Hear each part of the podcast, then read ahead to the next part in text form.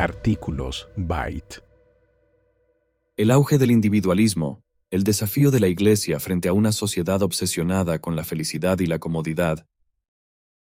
El hombre de hoy está más centrado en sí mismo. Por eso las nuevas generaciones priorizan sus intereses por encima de buscar el bien común. ¿Qué puede hacer la Iglesia ante esta realidad? A continuación el artículo, escrito por Nicolás Osorio. El sueño americano es, según Investopedia, la creencia de que una persona nacida en cualquier clase social puede obtener su propia versión de éxito porque le es posible escalar a otro nivel. Sin embargo, la interpretación de cómo puede alcanzarse varía bastante, especialmente si se tiene en cuenta que las nuevas generaciones piensan muy diferente a las antiguas. De hecho, la compañía GoDaddy, famosa por el alquiler de sitios web y por apoyar a las pequeñas empresas, hizo una encuesta en junio de 2023 para conocer la perspectiva de los emprendedores sobre el sueño americano. Para realizar el estudio, se tuvieron en cuenta mil personas mayores de 18 años, dueñas de una empresa propia en los Estados Unidos, con máximo 50 empleados. No incluyeron negocios que estuvieran prontos a cerrar, vender o transferir. Los resultados que evidenciaron el cambio de cosmovisión entre la llamada Gen X y los millennials y aún más entre los baby boomers y los centennials, son muy interesantes y tal vez para algunos alarmantes. La primera pregunta de la encuesta fue, ¿cuál de las siguientes afirmaciones indica que has alcanzado el sueño americano? Las posibilidades eran, comprar una casa, ser mi propio jefe, vivir en comodidad, sentirme feliz con mi vida, libertad para seguir lo que me apasiona. La ganadora fue sentirme feliz con mi vida.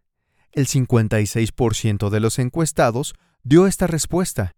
Increíblemente, tener una casa obtuvo el cuarto lugar con un 45%. GoDaddy concluye, y cito, sentirse feliz en la vida, vivir cómodamente y tener libertad para perseguir una pasión propia son cosas más importantes que comprar una casa. Fin de la cita. Eso parece haber llamado la atención. Otra pregunta estaba relacionada justamente con ese tema. ¿Comprar una casa sigue siendo un símbolo del sueño americano? GoDaddy dio respuesta a esto teniendo en cuenta el 45% ya mencionado, y exponiendo qué tan significativo era este logro para cada generación así. Generación Z, 40%. Millennials, 44%. Generación X, 49% baby boomers y anteriores 50%. Es evidente que comprar una casa sigue siendo importante para todas las generaciones. Sin embargo, entre las nuevas empieza a ser un logro cada vez menos prioritario. En un artículo actualizado en junio de 2022, Investopedia, la importante revista de inversiones, análisis y consejos financieros, explicó algunas razones por las que este fenómeno puede estar sucediendo. La mayoría son financieras pero una de ellas es puramente sociológica. Las nuevas generaciones están postergando el matrimonio. En el 2018, menos del 60% de personas entre 25 y 34 años ya se habían casado o vivían con alguien. Eso versus el 80% en 1967. En otras palabras, los matrimonios se postergan a medida que pasan las generaciones. Hace cinco años, la edad promedio en que las mujeres se desposaban era cercana a los 28 y la de los hombres a los 30. Esos números van en aumento al considerar las nuevas generaciones. Investopedia concluyó que el conformar una familia es un detonante para decidir comprar casa. Por eso, para las nuevas generaciones no es un asunto prioritario. Entonces, ¿qué implicaciones tienen estas cifras para el pueblo de Dios? ¿Cómo podríamos analizar este fenómeno desde nuestra cosmovisión cristiana? ¿Qué oportunidades deja todo esto para la iglesia cristiana? El análisis. En realidad, el fenómeno no es tan extraño si consideramos la cultura que se ha venido imponiendo en las últimas décadas. ¿A qué me refiero? A finales de la década de los 60, Philip Reeve, un importante sociólogo de la Universidad de Pensilvania, propuso una idea para entender la cultura que se estaba gestando en su época, esquematizarla o representarla en un individuo que encarnara las prioridades de su época, hoy en día podemos percibir el resultado casi como un perfecto cumplimiento profético. El primer individuo es el propuesto por la mentalidad de Platón y Aristóteles, a quien Riff llamó el hombre político. Se caracterizaba por encontrar su identidad y la realización de sus intereses en la polis, ciudad. Es decir, se dedicaba a la vida pública.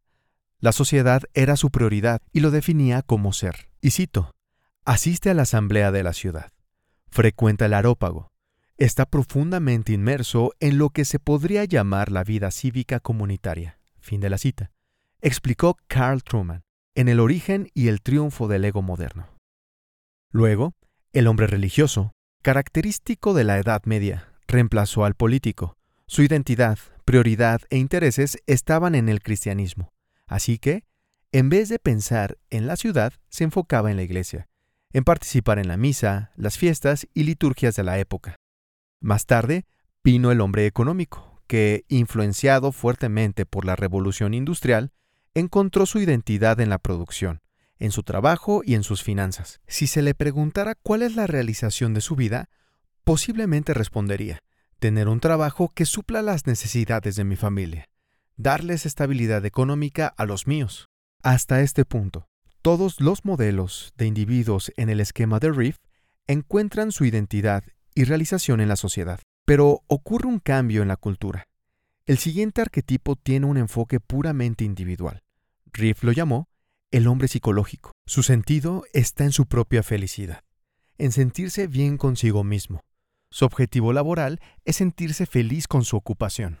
Su realización familiar es igual, y la personal es que la sociedad lo haga sentir bien consigo mismo, no juzgado ni menospreciado.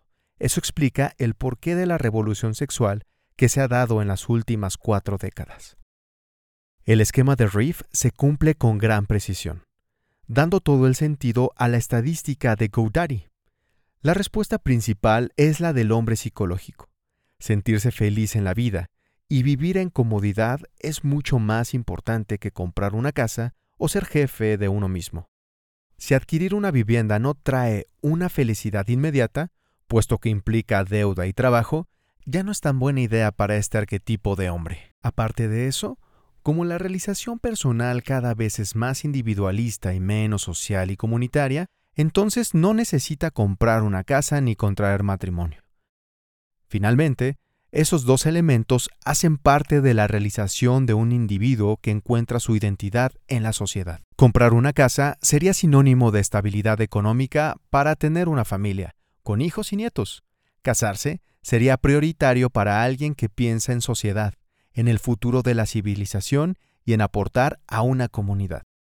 A esta cosmovisión podemos agregarle una segunda reflexión sociológica, la centralidad de lo sagrado en la cultura. Riff no solamente pensó en términos del individuo, también tuvo en cuenta la justificación de los valores que propone la sociedad, así que presentó tres nociones.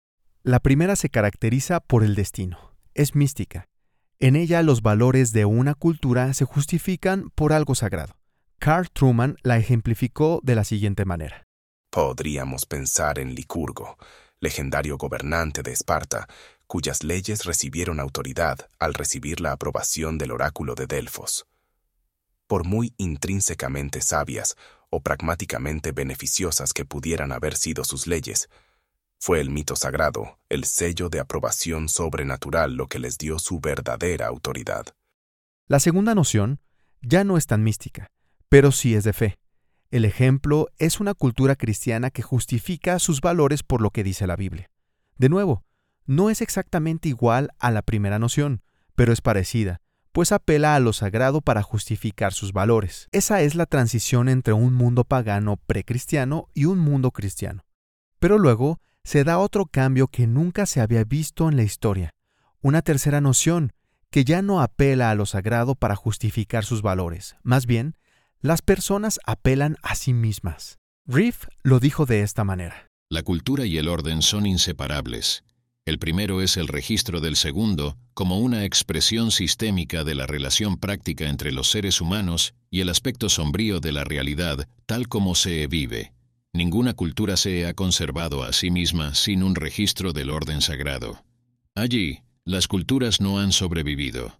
La tercera noción cultural de una cultura que persiste independientemente de todos los órdenes sagrados no tiene precedentes en la historia humana. Esa es la cultura que estamos viviendo hoy. ¿Por qué comprar casa no es tan valioso? ¿Por qué postergar el matrimonio? ¿Por qué la felicidad personal es más importante? La respuesta no está en un orden sagrado, en una sabiduría superior que determine los valores bajo los cuales vivir. Ahora es totalmente dependiente de cada individuo. Eso, por supuesto, nos lleva a una respuesta puramente pragmática. No me gustan las deudas. Me gusta mi libertad. No me gusta tener que darle cuentas a nadie de lo que hago.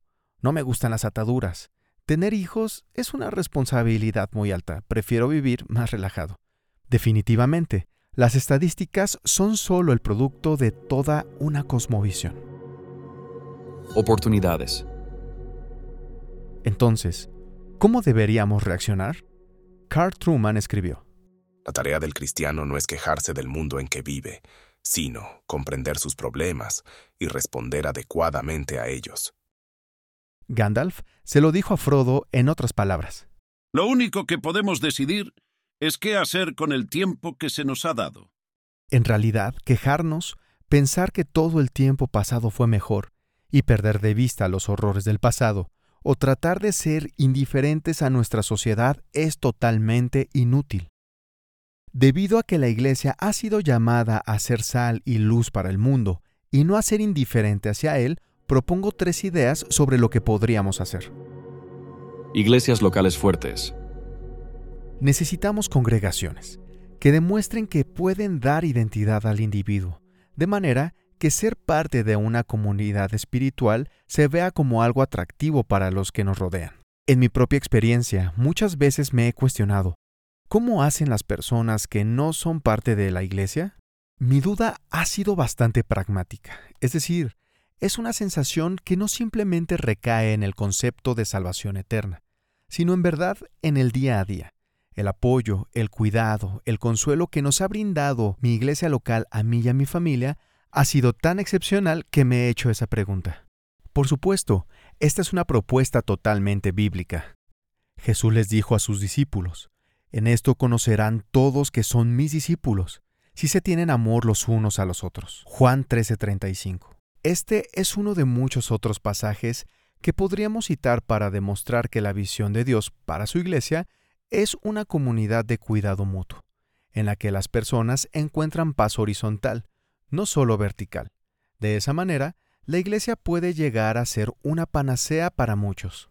Evidentemente, en la era post-COVID, la salud mental ha sufrido drásticamente. La Iglesia puede ser consuelo y sostén en medio de la ansiedad, la preocupación y la depresión, principalmente porque ofrece un Evangelio eterno y glorioso que verdaderamente trae paz eterna. También porque ofrece una comunidad sólida, que experimenta un amor que sobrepasa todo entendimiento, el cual puede atraer a quienes, en su individualismo, están suplicando por amor.